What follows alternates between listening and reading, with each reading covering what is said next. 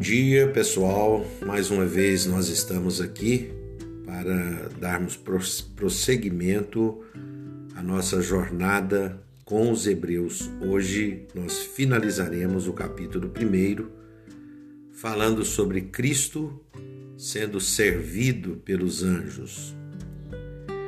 O texto diz assim: Ainda no princípio, Senhor, lançastes os fundamentos da terra e os céus são obras de tuas mãos. Eles perecerão, tu, porém, permaneces. Sim, todos eles envelhecerão qual vestido, também qual manto os enrolarás. Como vestidos serão igualmente mudados. Tu, porém, és o mesmo e os teus anos jamais terão fim. Ora, a qual dos anjos jamais disse: Assenta-te à minha direita, até que eu ponha os teus inimigos por estrado dos teus pés? Não são todos eles espíritos ministradores, enviados para serviço a favor dos que hão de herdar a salvação? Esse texto é um texto interessantíssimo, porque definitivamente coloca os anjos com o seu objetivo, descreve os objetivos. Não só esta parte final do capítulo 1, mas como vimos do versículo 5 até o versículo 14, os anjos são caracterizados pelo seu, pela sua adoração a Cristo, pela sua obediência a Cristo e agora pelo serviço que eles prestam. Como que isto se dá? Em primeiro lugar, o versículo 10 nos diz que Cristo tem todo o direito de ser servido pelos anjos pelo fato de ser ele o Criador. A Septuaginta descreve a pessoa de Cristo como Senhor.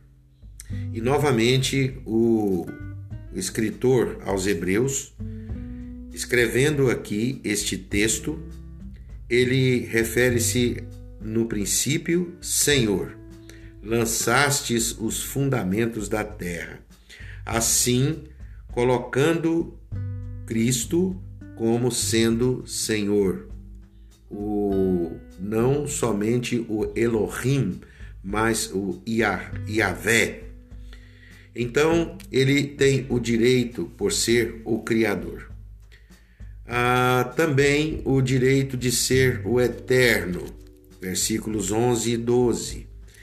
Eles perecerão, tu, porém, permaneces. Eles envelhecerão como vestido, também qual manto os enrolarás os vestidos serão igualmente mudados, tu, porém, és o mesmo, e os teus anos jamais terão fim. Isto refere-se a todas as obras das mãos divinas.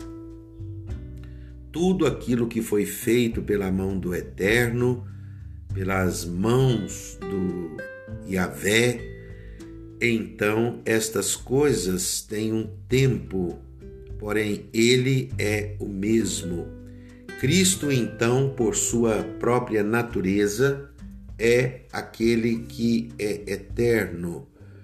João, ao escrever o livro de Apocalipse, ele diz essas coisas, diz o Alfa e o Ômega, o princípio e o fim de todas as coisas, referindo-se a Cristo.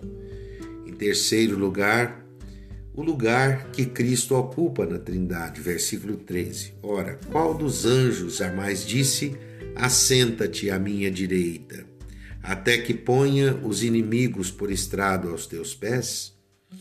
Este momento aqui é o momento da ocupação, da referência à ocupação do lugar de Cristo na Trindade. Cristo está à direita do Pai. Nenhum outro anjo se coloca interessado em assentar-se neste lugar ou foi posto a assentar-se neste lugar, exceto o, o anjo que caiu, o anjo que quis assentar-se no lugar de Cristo. então ele foi precipitado, porque este lugar não pertence a nenhum outro anjo, seja ele arcanjo, querubim ou serafim. Este lugar é o lugar de Cristo, lugar de Senhor no trono divino. Então, a segunda pessoa da Trindade está assentado ao lado do Pai.